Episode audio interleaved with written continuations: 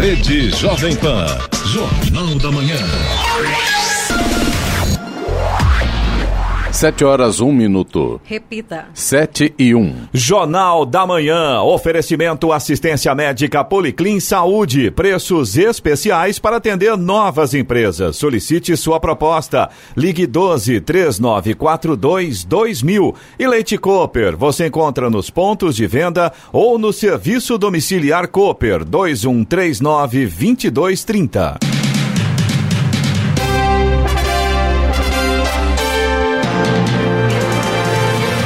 Muito bom dia, você acompanha o Jornal da Manhã. Hoje é segunda-feira, 1 de julho de 2019. Hoje é o dia da vacina, BCG também é o Dia Internacional do Cooperativismo. Vivemos o inverno brasileiro em São José dos Campos, 20 graus. Você pode também assistir ao Jornal da Manhã pelo YouTube em Jovem Pan São José dos Campos, é o rádio com imagem. A medida provisória que instituía a contribuição sindical por meio de boleto e não mais por desconto automático no salário perdeu a validade na última sexta-feira. A proposta ficou parada no Congresso desde seu envio em 1 de março. Assim, a cobrança sindical pode voltar a ser descontada diretamente na folha de pagamento. Após essa derrota, o governo afirmou que enviará projeto de lei ao Congresso para tentar resgatar a proposta. Vamos agora aos outros destaques do Jornal da Manhã. União Europeia e Mercosul fecham acordo comercial negociado há 20 anos. Atualização tarifária dos pedágios entra em vigor hoje nas rodovias paulistas. Manifestantes protestaram em defesa da reforma da Previdência, da Lava Jato e do pacote anticrime na região. Placa do Mercosul é adiada para 2020 e só será exigida para carros novos ou quando há mudanças de cidade. São José tem menores taxas de homicídios e roubos em 18 anos. Secretaria de Segurança realiza audiência pública na Câmara de Jacareí. Na Fórmula 1, Verstappen se recupera e vence GP da Áustria em final emocionante no domingo. Ouça também o Jornal da Manhã pela internet. Acesse jovempan.sjc.com.br. Está no ar o Jornal da Manhã. Sete horas, três minutos. Repita. 7 e 3. Estamos aqui recebendo a presença do deputado estadual Arthur Duval, conhecido lá do canal Mamãe Falei, o segundo deputado mais votado do estado de São Paulo, que faz hoje uma visita ao Vale do Paraíba. Deputado, muito bom dia. Obrigado pela presença aqui, apesar desse uhum. confronto de agenda, mas acontece, né? Tudo bem? Obrigado a vocês pelo convite. Na verdade, queria parabenizar o programa aqui por justamente. A mágica do rádio é justamente essa, né? É, é ao vivo, é do jeito que dá, e hoje vocês aí muito prontamente atenderam a minha presença repentina repentina aqui na porta, então, pô, eu que agradeço muito ao programa. A gente já está agendado com o deputado eh, federal Eduardo Cury, que vem para cá e fala sobre a reforma da, da, Previdência, e de repente chega o deputado Arthur do, do, do canal Mamãe Falei. Fala para gente como é que está a vida política, é aquilo que você esperava, como é que você avalia ontem essas manifestações em todo o Brasil ontem? Bom, na verdade, assim, a gente. Lembrando, você é do DEM, né? Isso. Uh, na verdade, a gente já esperava. Né? Muita, pessoa, muita gente vem e fala, pô, Arthur, você vem do ativismo e tal, depois que entra lá, né? Você deixa de ser pedra, é, pedra e começa a virar vidraça, como que é? Na verdade, a gente já, já sabia bem como é que funcionava, porque a gente, mesmo como ativista, já era um ator político, já acompanhava ali, ia para a Câmara Federal, ia para a Assembleia Legislativa, ia para as câmaras municipais, e é mais ou menos o que a gente é, já esperava. Infelizmente, as coisas vão andando a passos lentos, mas uh, sou otimista. Eu acho que a gente viu um momento histórico no Brasil que desde 2013 as pessoas tomaram para si é, esse senso de missão de sair às ruas e pedir exatamente ali o que querem. Ontem foi mais um exemplo disso, né? Pessoas saindo às ruas pedindo pautas republicanas, né? A favor da Lava Jato, a favor da reforma da Previdência, a favor do pacote anticrime do Moro. Então, eu acho muito positivo isso. Eu acho que uh, uh, nós estamos num momento muito virtuoso do país. Você hoje está aqui no Vale. Qual é a sua, qual o motivo da sua vinda hoje ao Vale do Paraíba? Na verdade, hoje a gente está uh, com agenda em rádios e programas de TV aqui da região. Eu uh, costumo muito vir para cá, né, no Vale. Eu, eu tive empresa aqui é, por mais de 10 anos, ali aqui perto, da, perto da General Motors ali. Aqui em São José mesmo? Prestei ah, serviço 13 anos aqui uh, nessa, nessa, região. É, sucata de aço. Ah, né? que eu legal. trabalhava com sucata de aço no ramo privado, nada a ver com, com política. E... Ali, se não me engano, tem uma empresa também chamada Dutrafer também, ali próximo ali tem, da GM. Tem bastante empresas, na verdade, por aqui, né? Aqui é um, é um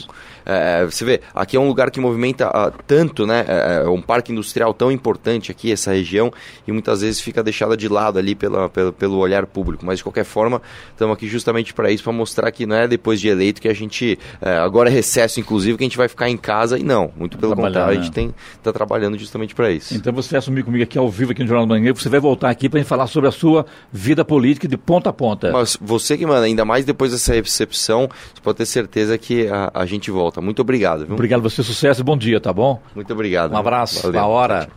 7 horas 6 minutos. Repita. 7 e 6.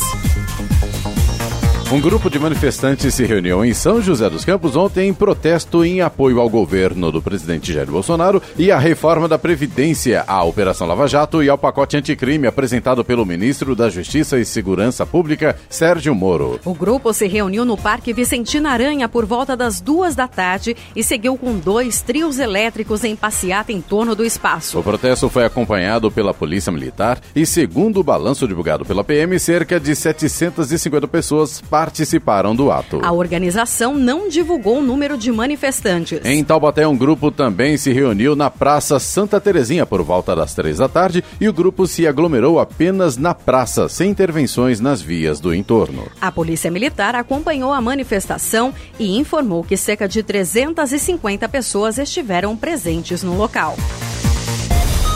A União Europeia e o Mercosul fecharam um acordo comercial que começou a ser negociado em 1999. O Ministério da Agricultura, em uma rede social, comemorou e chamou a assinatura do acordo de momento histórico, aguardado há 20 anos. A ministra da Agricultura, Tereza Cristina, e o ministro das Relações Exteriores, Ernesto Araújo, viajaram para Bruxelas, onde as negociações se intensificaram nos últimos dias. A cidade é capital da Bélgica e uma das sedes do Parlamento Europeu. O acordo acordo de livre comércio envolve os 28 países da União Europeia e as quatro nações que fazem parte do Mercosul Brasil, Argentina, Uruguai e Paraguai. Os dois blocos juntos reúnem cerca de 750 milhões de consumidores. Hoje entra em vigor a atualização contratual anual das tarifas de pedágio das rodovias estaduais paulistas das três primeiras etapas do programa de concessões rodoviárias. Será aplicado o índice de 4,66% relativo ao IPC acumulado entre junho do ano passado e maio deste ano. A tabela completa com as tarifas está disponível no site da Artesp, Agência de Transporte do Estado de São Paulo, artesp.sp.gov.br. Desde 1900 1998, o início das concessões em São Paulo, o reajuste é aplicado todo dia 1 de julho, data estipulada nos contratos das três primeiras etapas do programa. Já nas duas concessões mais recentes, assinadas a partir de 2017, o reajuste será aplicado nas datas de aniversário dos contratos. Na rodovia Ayrton Senna Carvalho Pinto, em São José dos Campos, a tarifa passará de R$ 3,50 para R$ 3,60. Já em Caçapava, será de R$ reais 3,70. Na Tamoios, no trecho de Jambeiro, a cobrança passará de R$ 3,80 para R$ 4,00 e em Paraibuna de R$ 7,40 para R$ 7,60.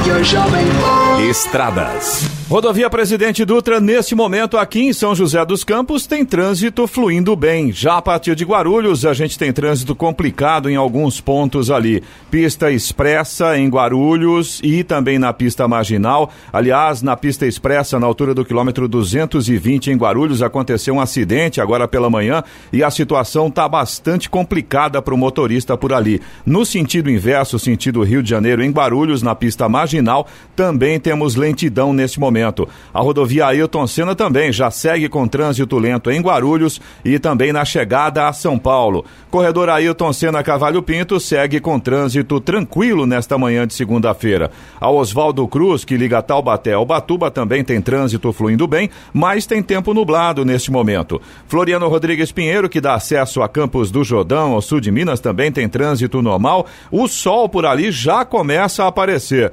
Acredito que nesta manhã a gente vai ter uma visibilidade muito boa para o motorista. A rodovia dos Tamoios, que liga São José a Caraguá, ainda tem tempo nublado, tem alguns pontos ali, principalmente no trecho de Planalto com neblina, mas o trânsito flui bem. O motorista faz uma boa viagem também pela rodovia dos Tamoios. 7 horas 10 minutos. Repita. 7 e 10. Jornal da Manhã, oferecimento Leite Cooper. Você encontra nos pontos de venda ou no serviço domiciliar Cooper 2139-2230. E assistência médica Policlin Saúde. Preços especiais para atender novas empresas. Solicite sua proposta. Ligue 12 3942 2000.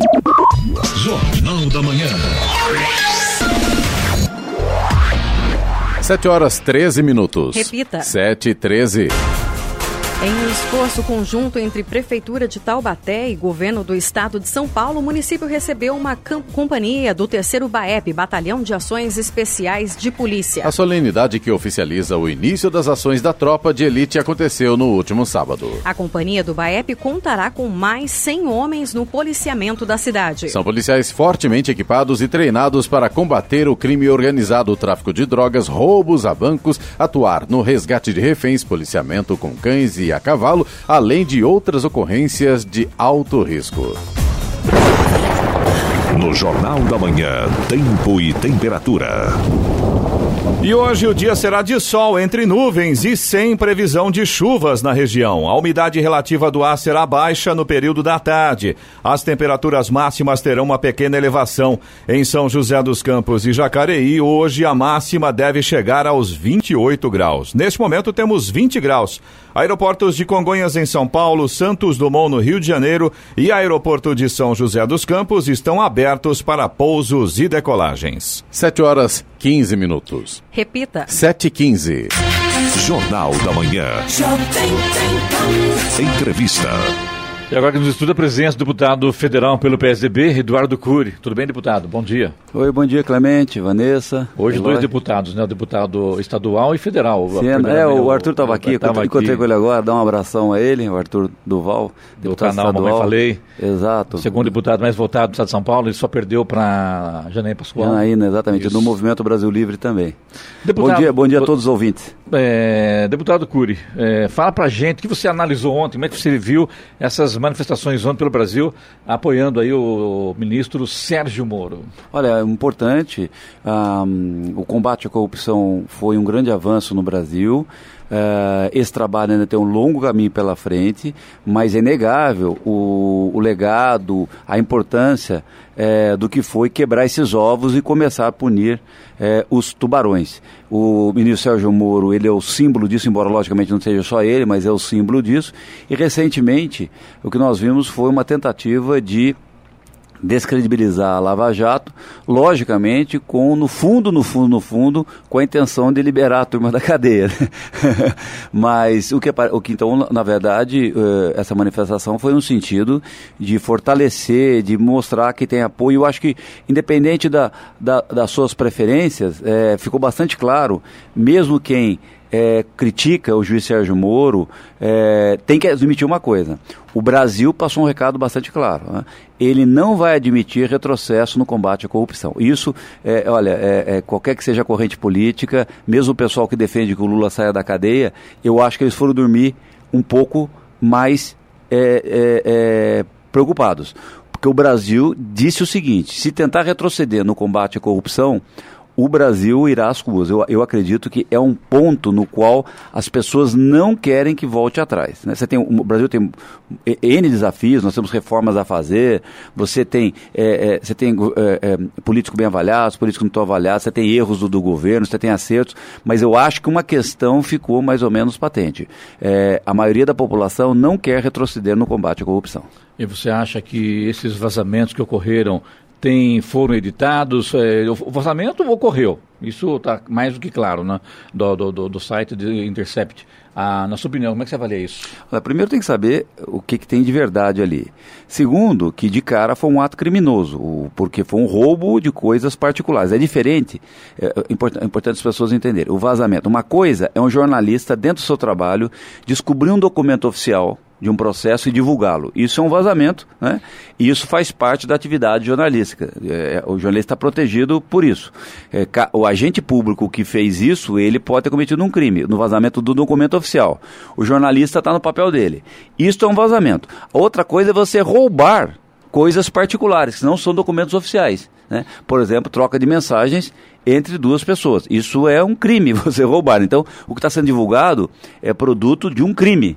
Né? independente do teor dessas, é, dessas conversas. Então, a, o teor das conversas, isso vai afetar, isso foi. É, é, poderiam ter tido essa conversa. Se elas, se elas forem verdadeiras, poderiam ter tido, isso é outra história. Agora, um fato que já está claro, isso é incontestável, é que aquilo foi motivo de um roubo e de um crime, ou seja, aquilo são mensagens particulares e, e, e logicamente, é, quem fez isso fez conivente com um roubo porque aquilo não era um documento oficial, não era uma coisa que poderia ter sido é, divulgada. O jornalista Glenn esteve em Brasília, na Câmara Federal, dando uma audiência lá, falando, um depoimento lá na, na, na, aos, aos, aos, deputados. Você participou, você acompanhou ou não? Não, eu, essa demagogia, assim, eu, não, eu CPI, esse tipo de coisa, é, na minha opinião, é um pouco. Tem um pouco de teatro em cima disso. Eu não, eu, eu, eu, eu não gosto. Primeiro que você vai lá, você pergunta as coisas para o inquirido e ele não responde nada. Né? E você não pode. É, é diferente do, quando você vê, por exemplo, nos Estados Unidos, quando uma pessoa é convocada no Congresso, você pergunta, ela responde. Se ela não responder o que você perguntou, você de novo pode perguntar para ela. Então você consegue fazer ela se expor para o cidadão. Ah, no nosso modelo, não, viu, Clemente? Porque você pergunta, depois de meia hora, ele vai, quando chegar na vez dele, ele vai responder, ele fala o que ele quer. Ou não responder? Não responde nada. Né? Eu lembro, na CPI do, que eu me decepcionei, na CPI do na primeira CPI do BNDES, que foram uns anos atrás, eu perguntei ao ex-presidente é, por que, que eles tinham na época da J, antes do escândalo da JBS, a JBS estava sem dinheiro para pagar sua dívida, isso antes do escândalo, eu estou falando. Sim. Ela estava sem dinheiro para pagar sua dívida e o, o BNDES tinha que garantir as ações. Ele tinha que ter pego as ações do BNDES. E eu perguntei a ele por que, que o BNDES não fez isso. Demorou acho quase um ano para trocar, uh, para executar e pegar. É, é, não era nem judicialmente, é automático, chama debentures. Ele enrolou, enrolou, enrolou e não respondeu. Depois nós vimos o escândalo que deu. Eu estava certo, ou seja, é, a JBS tinha tratamento privilegiado porque o Manteiga é, e o presidente tinha um grande esquema de corrupção com a JBS. Então, é, eu fiz a pergunta para ele, respondeu o que ele quis e o cidadão não ficou sabendo. Aí ele disse, ah, ele respondeu só no finalzinho, não houve prejuízo. Hum. Hoje sabe-se que é, é, é, o prejuízo que ele fala depende da ótica, porque eles pegaram as ações depois, mas num valor muito menor, ou seja, pegou um número de ações menor do que poderia ter pego naquela época, porque como as ações da JBS estavam em baixa, porque ela estava endividada, o, o, o, ao fazer a troca, o BNDES recebeu um número grande de ações. Então não haveria nem prejuízo para a JBS, haveria prejuízo para os donos da JBS. Sim. Em vez de eles não tinham dinheiro para pagar a dívida, tinham que entregar as ações.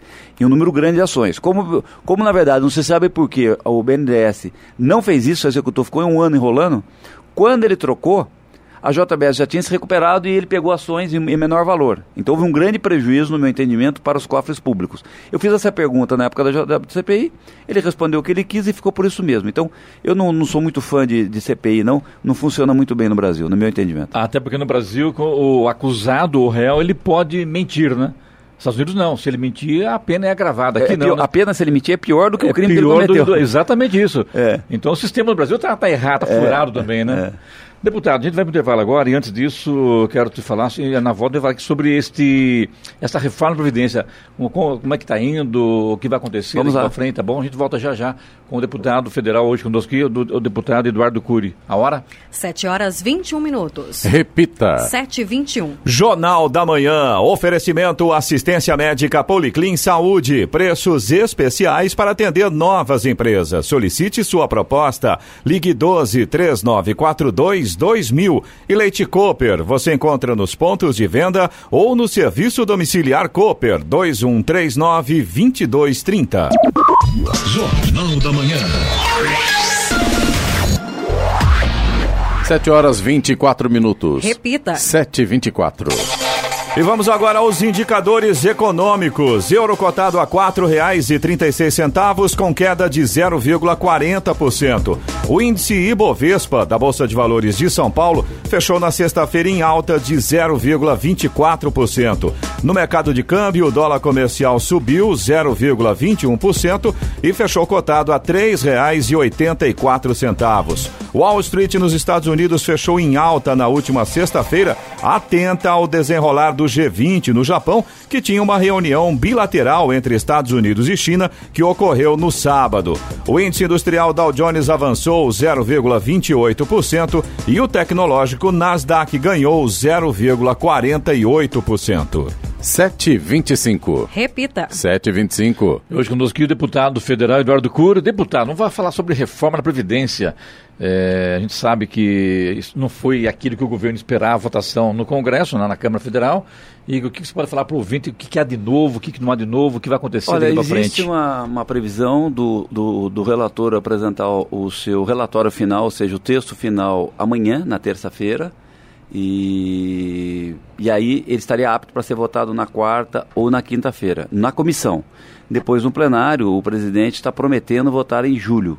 Mas o reloginho está correndo. É, ainda as informações que eu tenho é que ainda o texto não está fechado, existem dúvidas em relação a alguns pontos e isso pode atrasar. Uma pena, né? É uma pena, mas vamos torcer para que isso seja é, resolvido até amanhã.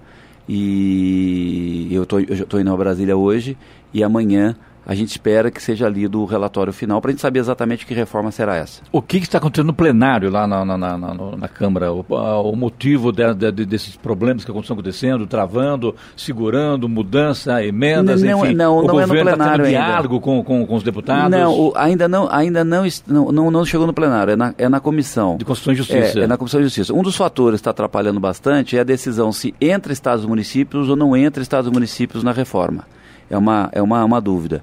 É, eu, é, eu acho que não irá entrar. Eu, eu, não tem não tem voto suficiente para isso, ou seja, não tem maioria. É, eu não estou falando por mim, eu estou falando pelo que eu ouço lá. É, não existe maioria para isso, e, mas eles estão tentando ainda segurar para ver se entra e faz uma reforma única em todo o Brasil. Em que pese, viu, Clemente? Existem dúvidas, alguns juristas existem dúvidas de que você de que você possa fazer uma reforma que valha somente para a União, porque a Constituição prevê um sistema previdenciário igual em todo o país. Então, é uma outra dúvida, é uma outra dúvida. Então, é, não existe maioria para isso, porque você precisa de 308 votos e isso está sendo construído. O governo está ajudando, em que pese às vezes um pouco mais, um pouco confuso, uh, às vezes tem problema com o próprio partido do governo, eles na verdade eles têm divergências internas, né? É, mas Vamos ver se essa semana a coisa, a, a coisa acelera aí. Não valendo para estados e municípios, o que muda para os estados e municípios? Eles terão que fazer a sua própria reforma. Cada estado terá que fazer a sua própria reforma e cada município terá que fazer a sua própria reforma. A dúvida, viu, Clemente, é se em fazendo é, é constitucional você ter, é, é ter é, é, centenas de planos de previdência diferentes do setor público no todo o Brasil. Essa que é a dúvida. Então, em tese, eles teriam que fazer, a, a, cada um fazer a sua. A dúvida é se pode ter uma série. Eu acho que vai judicializar isso. Você foi prefeito durante oito anos aqui em São José dos Campos e sabe como é que funciona essa máquina. Para o município fazer a sua própria reforma, não vai trazer ônus para ele? Para o município? Sim, porque você vai ter que aprovar em cada Câmara Municipal, em cada Assembleia do Brasil, uma outra reforma da Previdência. E o, o, que, o que em tese você pode mudar são alíquotas, e, e, esse tipo de coisa. Mas você não, você não pode ter um sistema previdenciário completamente diferente é, no Estado, diferentemente de outro, ou diferentemente da União. É, por isso que essa é, é essa grande dúvida. Mas você tem razão. É, você vai ter uma batalha. De, veja bem, já é difícil aprovar uma reforma da Previdência no Congresso. Você imagina em todas as assembleias, cada um aprovando uma, todas as prefeituras, todas as câmaras municipais, desculpa, cada um aprovando uma. É, é uma coisa bastante é, complexa. Então, é, sem contar, volto a dizer, sem contar que vai ser um sistema previdenciário diferente no Brasil todo, vai ser uma loucura, né? É, uma pessoa presta um concurso numa cidade, aí presta concurso na outra, a previdência dela é completamente diferente. O ideal é que nós tivéssemos um único sistema previdenciário em todo o Brasil, igual para todas as pessoas. Mas, é, se não for, é, se estados e municípios não entrarem nessa reforma agora, terão que haver votações em cada Assembleia, em cada, em cada, em cada Câmara Municipal do Brasil. Vanessa? Deputado, é, o senhor disse que a expectativa para a leitura do relatório é amanhã. Eles né? prometeram amanhã às 9 horas da manhã a leitura do relatório. E existe uma expectativa aí dos deputados quanto à votação? Sim, então. A, na comissão, eu faço parte da comissão, é, em votando o relatório, é, lendo o relatório amanhã cedo, ele pode ser votado já na quarta ou na quinta-feira dessa semana. Né? Agora, é importante, para votar na quarta ou quinta tem que ter consenso. Então, se o relatório tiver muita novidade, aí você pode é, ter, perder mais tempo ainda de que, olha, não sabia que tinha isso, isso eu não concordo, algumas pessoas falarem isso. Né? Em que pese na comissão, a maioria é simples, ou seja, metade mais um dos membros. Já no plenário, são três quintos, são 308 votos. É muito mais difícil você votar no plenário do que na comissão. E hoje não passaria, né? Oi? Hoje não passaria. Dizem que já existem os votos, né? 320 é. votos, mas para aquele texto, uh, para o texto, para o último texto. Agora ninguém, ninguém sabe essa conta direito, né, Clemente? Porque a gente só vai saber a hora que tiver para votar realmente. É, mas dizem que, que já existem os votos, uma maioria boa para a votação da, da reforma. O Paulo Guedes, o governo quer, é, quer que, que o texto retorne ao que estava antes, ou pelo menos próximo do que estava antes. Você tem pressão é, de partidos, alguns partidos, para mexer mais ainda na reforma, vocês têm pressão para tudo que é lado. É, mas a, a, informação que a gente tem é que com esse texto hoje já teria os votos necessários para serem aprovados. Na comissão parece que o valor aprovado lá, discutido lá e chegado a um consenso é de 900 bilhões em 10 anos, é isso, né? É, é esse número conta com o aumento de imposto também. Eh, se a gente falar só a, a, a, proposta do governo, que é só a receita, a despesa, a diminuição de despesa, ele, o número correto é 850. Chega a 920 se você somar 70 bilhões do aumento do imposto de renda. Né? É, mas, é, então, pra, tem número para todo mundo. Se você contar o aumento de imposto, dá 920. Se você é, só contar a despesa, são 850. Agora, o ministro Paulo Guedes havia informado também que é o seguinte, se fosse abaixo de 800 milhões, ele pegaria o boné e iria embora. É, isso. E como é que você analisa essa situação? Olha, é o que ele quis dizer, e eu concordo com ele, se você fizer uma reforma para muito pequena, daqui a dois anos vai ter que fazer outra. Então, o que vai acontecendo? A gente acabou de sair do processo eleitoral, acabou de eleger um presidente, um processo difícil. Daqui a pouco já começa, no ano que vem, a gente tem que fazer campanha, já preparar a campanha, é, a próxima campanha, falando que a próxima, a prioridade do próximo governante vai ser reforma da Previdência. Não tem sentido isso. O ideal é a gente é, já passar para o próximo capítulo e, e, e, logicamente, é, passar para o próximo ponto, né, para a próxima prioridade do Brasil. Por isso que o Paulo Guedes fala, olha, tem que fazer uma reforma que estabilize a dívida. É importante, viu, gente? A reforma não acaba com a dívida nem acaba com o déficit. Ela diminui um pouco. Só para ter uma ideia, a déficit, a, o déficit hoje, que é a diferença do que arrecada versus o que tem que gastar todo ano, é 320 bi. É, é, é, essa reforma proposta por Paulo Guedes, ela dá uma economia de 1,2 triplo em cada 10 anos, em média seria 120 bi por ano, ou seja, é um terço só. Sim. Então a proposta do governo diminui o déficit um terço só. Nós vamos continuar tendo um déficit de dois terços por muitos anos é que isto é o mínimo necessário para que a dívida não, pare, não, não, não, continue crescendo. Porque se a dívida continuar crescendo, a dívida do país, é, nós vamos quebrar. Você tem quatro estados já tão, não estão pagando nem funcionários mais. Daqui mais dois meses, alguns estados não vão pagar nem mais aposentadoria. E seria o caos. Então, o Paulo Guedes tem razão, tem que fazer uma reforma minimamente razoável. Mas você acha que o governo não deveria cortar a, as despesas aí na carne, o deputado? A gente sabe que o Brasil hoje, diariamente, entra muito dinheiro nos cofres públicos com relação a impostos. E, de repente, não está tendo, entrando, por exemplo, uma polegada sendo seis polegadas. É se, se, o governo não, é fizer, não fizer essa tarefa, essa, igual na, na, na, na, na vida da gente casa mesmo, da na casa da gente. Se você ganha lá X e gasta X mais X mais Y, é logicamente não vai fechar a conta. Ou você corta custo, corta despesa, ou não vai chegar no acordo nunca. Não Exatamente. É, o único caminho é cortar as despesas. Por isso que a reforma da Previdência, ela é a maior despesa do governo.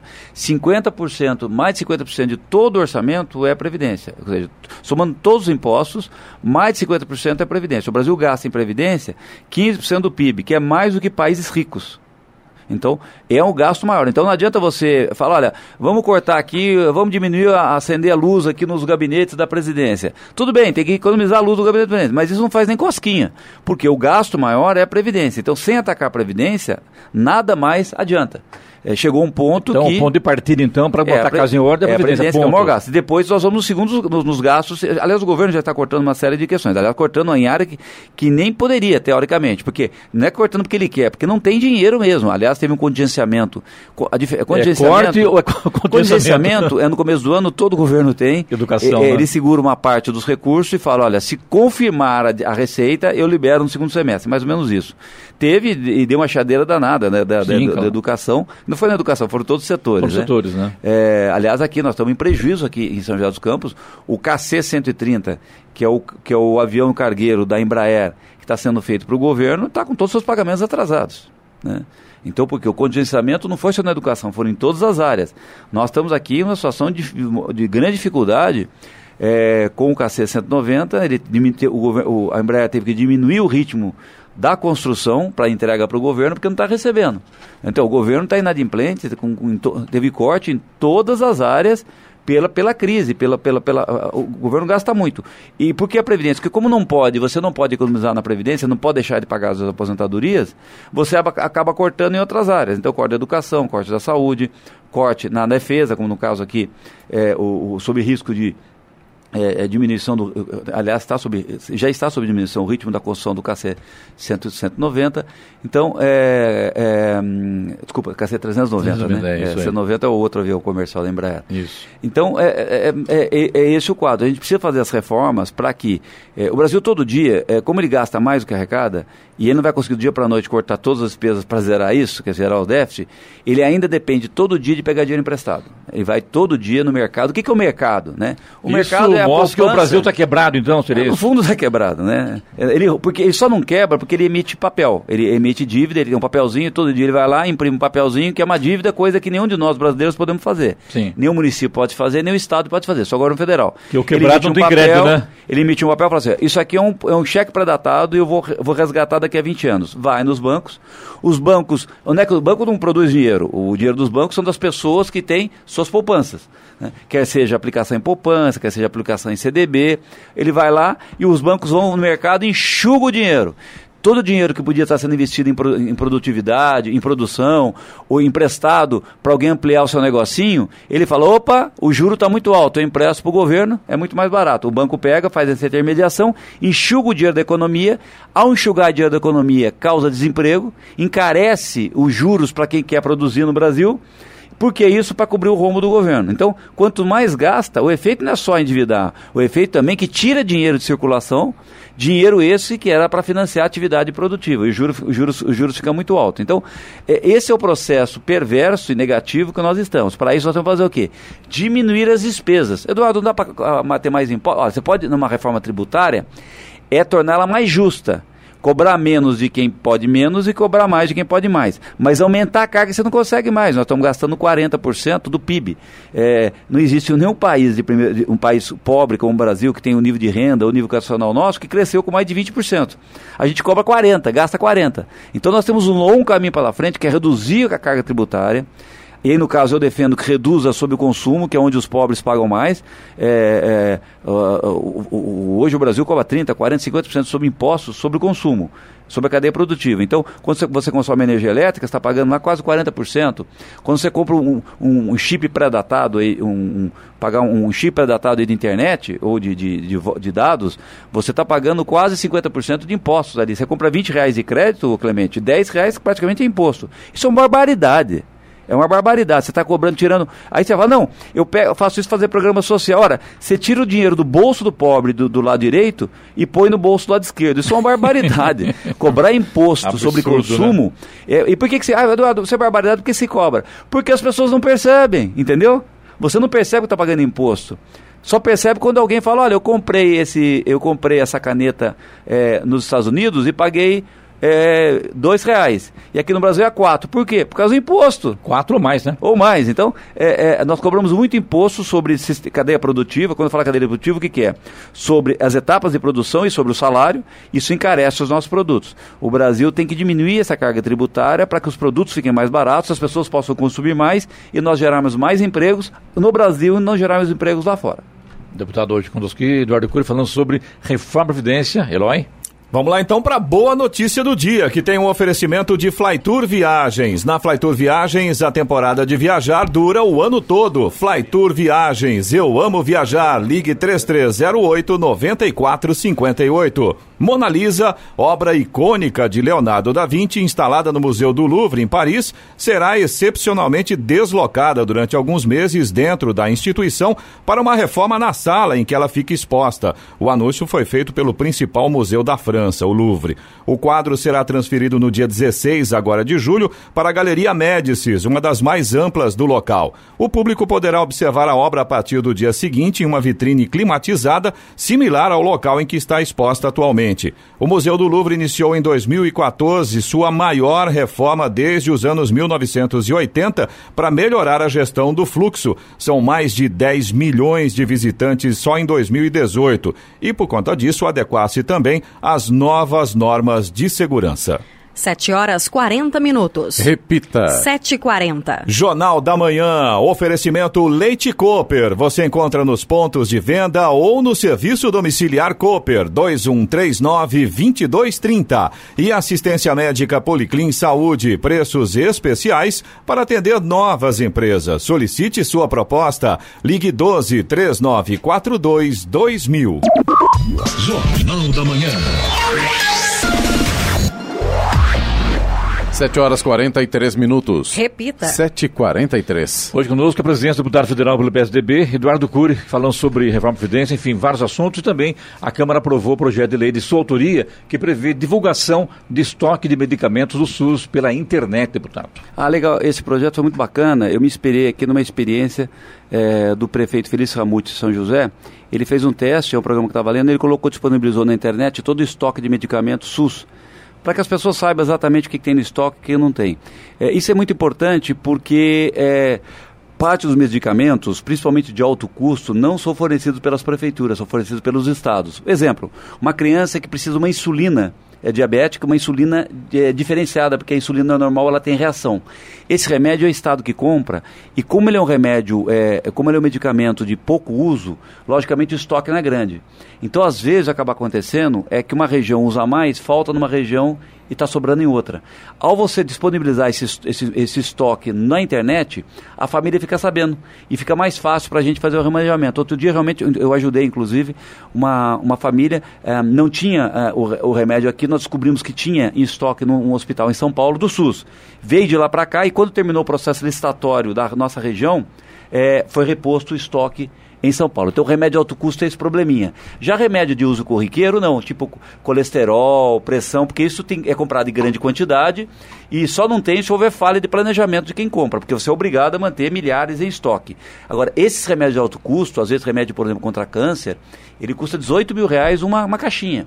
Então não dá, o estoque dele é, é, é, é, é pequeno porque poucas pessoas usam. Então, ao disponibilizar na internet, você facilita. Às vezes a família vai até o BS achando que o remédio está lá e o remédio nem é da prefeitura, o remédio é de, de incumbência do Estado.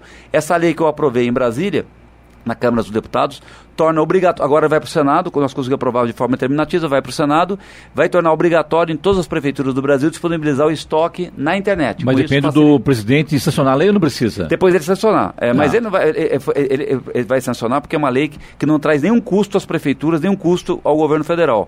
Porque quando você compra o estoque de remédios, você já, já tem todos os códigos de barra, já está no computador da prefeitura. A única coisa que quem lê hoje é só quem trabalha na prefeitura, esse estoque. E vai ser disponibilizado também para a população Você vai entrar e falar assim: olha, será que o remédio que eu estou querendo está na OBS já? Entra e fica até mais fácil para cobrar. Né?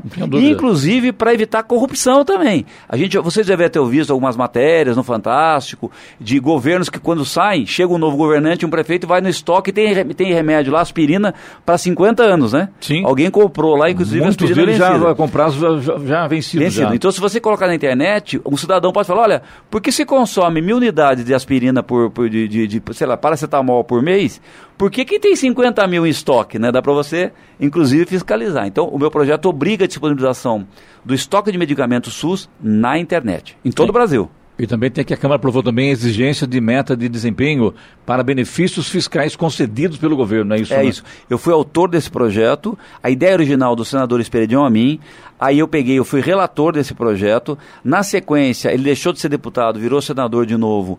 É, o projeto iria ser perdido, ia, ser jogado, ia ter que começar de novo. Para evitar isso, eu combinei com ele, eu me tornei autor do projeto e ele acabou de ser aprovado é, é, de forma terminativa na Câmara dos Deputados. Vai para o Senado também. O que, que é o, o que, que é esse projeto? Dizer, terminativa não, não, não cabe mais não precisa, na, na, não na, na Câmara votar no plenário. Vai para o, para o Senado, do Senado para a presidência, vai para a Exatamente. Como lá no Senado o senador Espírito de está lá, e foi um projeto aprovado por unanimidade. O que, que é esse projeto? O Brasil todo tem lei de incentivos, estados, municípios, e, e, algumas prefeituras. O problema é que ninguém mede esses benefícios. E nós vimos, no, principalmente no Rio de Janeiro, um grande escândalo de corrupção por causa desses benefícios. O Cabral deu benefício para uma série de indústrias, Inclusive, ele chegou a dar o cúmulo, criou benefícios fiscais. Benefícios fiscais, gente, é diminuir impostos, tá? É, ele diminuiu impostos para a instalação de loja de joalheria. Depois descobriu que a mulher dele recebia milhões em joias como corrupção em troca desses benefícios. Então, você pode criar benefícios. Hoje ele paga a conta, né? Hoje paga uma conta na prisão. É. Você pode linha de benefícios, só que não se mede. E a minha lei obriga a medir. A cada cinco anos você vai olhar, olha, é, um Estado falou, olha, eu criei uma lei de incentivos para atrair uma indústria automobilística. Ótimo, pode fazer. Depois de cinco anos vamos olhar quantos empregos essa fábrica criou. Quanto de impostos, embora houvesse uma redução desses impostos, justamente para atraí-la, quanto ela recolheu de impostos. Você tem casos no Brasil que não gerou nenhum emprego e não gerou nenhum imposto. Ou seja, está lá um galpão vazio e alguém está se beneficiando desses impostos emitindo nota fiscal e só, é, só nota fiscal viaja, viu gente? A nota fiscal vai para um estado, volta para o outro, não tem carro, não tem nada. Não tem mercadoria, só não nota. Não tem nada, só nota viaja, ou seja, maracutaia pura. Então, é, o meu projeto é, que foi aprovado, meu, na verdade, do senador Esperidião a mim, eu fui um relator, depois eu fui autor também, ele, ele obriga a cada cinco anos você reavaliar esses incentivos. E, se não gerou emprego e não gerou aumento da arrecadação e aumento da atividade econômica naquele estado ou no município, é obrigado a reencaminhar um projeto à, à, Assembleia Legislativa revogando aquele, aquele benefício, ou seja, moralizando esse benefício. O meu projeto teve todo o apoio da equipe econômica do governo Bolsonaro e foi aprovado por unanimidade. Em outras palavras, para fechar com você aqui, acabando com a bandidagem no governo é, dificulta, né? Acabar naquela. Enquanto você tiver bandido, você vai ter bandidagem. Mas dificulta jeito, a vida de quem quer fazer coisa errada. Deputado, obrigado pela sua visita errada mais uma vez. Sucesso aí. Obrigado, Clemente. Sempre às ordens, tá bom? Obrigado, Eloy. Obrigado a todos os amigos aqui. O Eloy não tinha cumprimentado antes. Ao Sena e a Vanessa também. Obrigado aos ouvintes da Jovem Pan. Bom dia. Jornal da Manhã. Radares. Radares móveis hoje em São José dos Campos estarão atuando na Avenida Iguape, no Jardim Satélite, na Rua Cavalho de Araújo, na Vila Maria, também na Avenida Comandante Vicente de Paulo Penido, no Jardim Aquários e ainda na Avenida Paulista, no Jardim Esplanada. Estradas. Rodovia Presidente Dutra, neste momento, continua com a situação complicada para o motorista a partir de Guarulhos. A gente tem lentidão ali na pista expressa e também na pista marginal. Na pista expressa, inclusive, a partir do quilômetro 216, reflexo de um acidente que aconteceu hoje pela manhã. A situação está bastante difícil para o motorista nesse momento. Chegada a São Paulo pela Presidente Dutra também tem lentidão na expressa e na marginal. E no sentido Rio de Janeiro, até por conta da curiosidade do motorista, a gente também tem lentidão no sentido Rio de Janeiro, pista expressa ali na altura de Guarulhos. A rodovia Ayrton Senna, nesse momento, segue com trânsito lento em Guarulhos e na chegada a São Paulo. E também tem lentidão no sentido interior, na altura do quilômetro 36. Já o corredor Ayrton Senna Cavalho Pinto segue com trânsito tranquilo. Oswaldo Cruz, que liga Taubaté ao Batuba, também tem trânsito fluindo bem. Tem alguns trechos com tempo nublado, alguns pontos ainda com neblina, mas a chegada ao Batuba já tem sol nesse momento. A Floriano Rodrigues Pinheiro, que dá acesso a Campos do Jordão, ao sul de Minas, também segue com trânsito normal, alguns trechos com sol, mas ainda tem neblina ali na altura do quilômetro 8. E a rodovia dos Tamoios, que liga São José a Caraguá, também ainda tem alguns trechos com neblina, com tempo nublado, mas a partir da Serra, tempo bom. Motorista continua fazendo uma viagem bastante tranquila também pela rodovia dos Tamoios. 7 horas 50 minutos. Repita. 7h50. Jornal da Manhã. Oferecimento assistência médica Policlin Saúde. Preços especiais para atender novas empresas. Solicite sua proposta. Ligue 12 3942 2000. E Leite Cooper. Você encontra nos pontos de venda ou no serviço domiciliar Cooper 2139 2230. Jornal da Manhã. 7 horas e 53 minutos. Repita. 7h53. Eloy, vamos com a participação do Vitor através do WhatsApp Jornal da Manhã, que é o 997077791. Vamos lá, Clemente. A gente tem reclamação aqui do Weber, nosso ouvinte do Jardim Colonial de São José dos Campos, e ele faz um questionamento aqui. Ele gostaria de saber se a Prefeitura de São José dos Campos vai abrir novas solicitações de alvará para táxi em São José dos Campos. Ele diz que é auxiliar de táxi já faz oito anos e gostaria de saber se a Prefeitura vai liberar mais algum alvará. Tá aí o questionamento do Weber, a gente com certeza vai encaminhar a prefeitura, né, Clemente? É encaminhar, é, a gente falava a Giovana encaminhar, mas a Giovana tá Não, de férias. Giovana tá de férias. A Vanessa agora, Vanessa, você encaminha, por favor, a prefeitura de São José sobre esta, este questionamento aí do ouvinte. Sim, iremos encaminhar hoje mesmo para a assessoria de imprensa da Prefeitura de São José. E assim Tá que a gente tiver uma resposta, Éber, a gente passa para você aqui pelo Jornal da Manhã.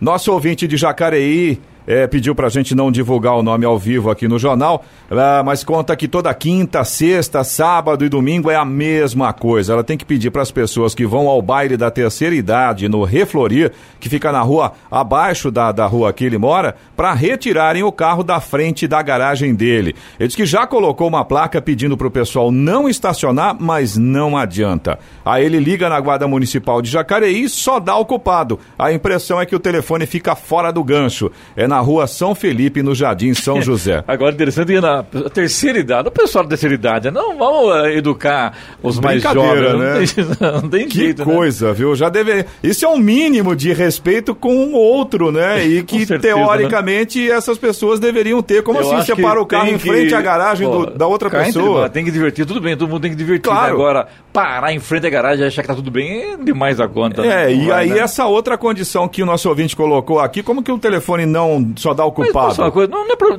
me perdoe, Eloy, não é nem pro- problema da guarda, é problema da- do agente de trânsito. Sim, né? sim, É sim. problema da mobilidade urbana da cidade. E né? aí, será Colocar- que tem algum telefone que, o- que o ouvinte possa ligar nesse horário? Porque pelo que ele contou pra gente aqui é sempre no horário da noite. E aí, como ficamos, né? Eu não sei dizer, mas com certeza a Vanessa vai tomar providência. a Vai Vanessa, descobrir pra vai gente, descobrir né, pra Vanessa? Vamos buscar essa informação aí para nosso ouvinte que participou aqui do Jornal da Manhã. Agora a gente tem uma, uma notícia boa, viu? Nosso ouvinte de Jacareí também tinha reclamado do Clube Elvira, que estava abandonado, com um monte de lixo, mato alto. Ele mandou mensagem pra gente na sexta-feira, contando que a grama foi cortada, podaram os, co- os coqueiros e agora tá tudo limpo. Que bom. Ele disse muito obrigado aqui. A gente também agradece a quem fez a limpeza, né? Prefeitura de Jacareí, né? Exatamente. Você também pode participar aqui do Jornal da Manhã. Se você tem alguma informação, alguma reclamação, anote aí o nosso WhatsApp. É o 1299707 7791. Repetindo, 1299707 7791. 7 horas 56 minutos. Repita. 7 e 56 E agora, as informações esportivas no Jornal da Manhã. Rádio Jovem Pan. Esportes.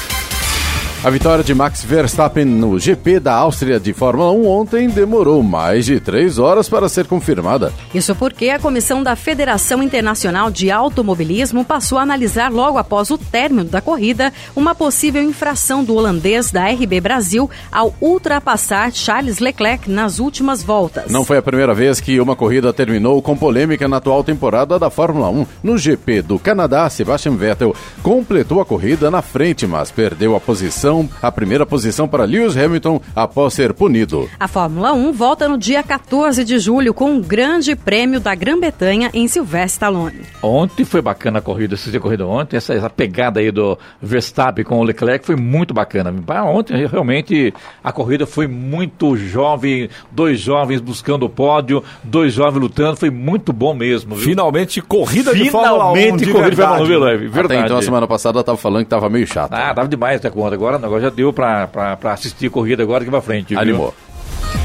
Com a equipe completa para o treino na cidade do Galo, na tarde de ontem, a seleção brasileira recebeu o canarinho dos torcedores na porta do hotel em Belo Horizonte. A atividade foi completamente fechada no CT do Atlético Mineiro. Fernandinho e Felipe Luiz, que foram submetidos a exames no último sábado, passaram caminhando normalmente. O lateral sentiu dor na coxa direita, enquanto o volante sofreu entorse no joelho direito contra a Venezuela em Salvador. Brasil e Argentina se enfrentam amanhã às nove e meia da noite no Mineirão pelas semifinais da Copa América. Quem passar, enfrentar, quem passar vai enfrentar o Chile ou o Peru na decisão do torneio marcado para 7 de julho.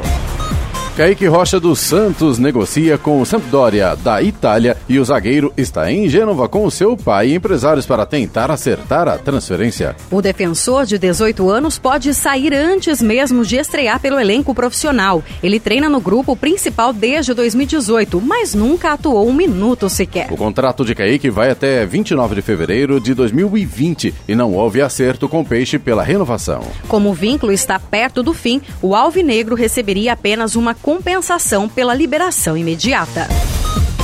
7 horas 59 minutos. Repita. 7h59. Vamos agora para o destaque final. O presidente do CNJ, Conselho Nacional de Justiça, ministro Dias Toffoli, considerou inaceitável a falta de informações que deem conta do andamento de processos que acompanham a execução de pena por pessoas condenadas na justiça.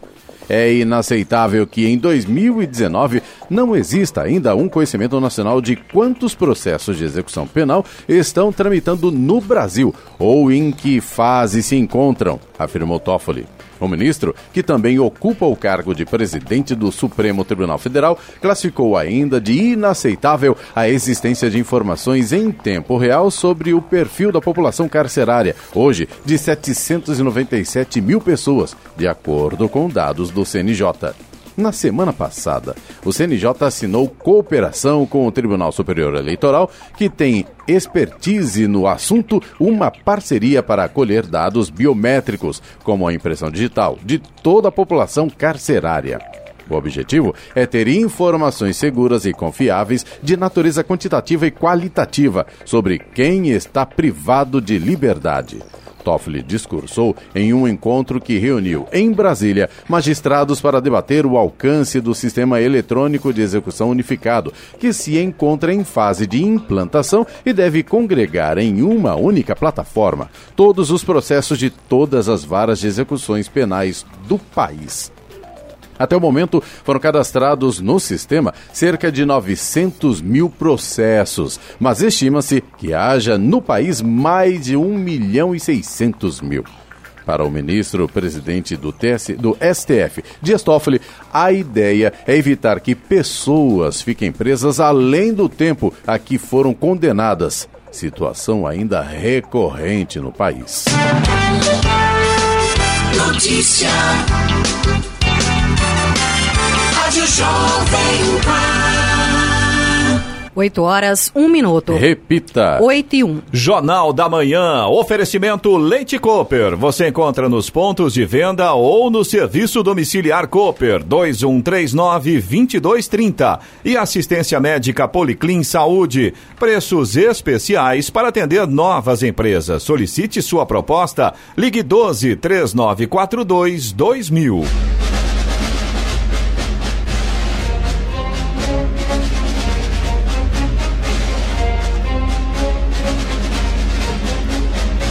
Termina aqui o Jornal da Manhã desta segunda-feira, 1 de julho de 2019. Confira também esta edição no canal do YouTube em Jovem Pan São José dos Campos e em podcasts nas plataformas Spotify, Google e Apple. Voltaremos amanhã às 6 da manhã. Você continua com informações aqui na Jovem Pan. Bom dia a todos e até amanhã. Bom dia, Vale.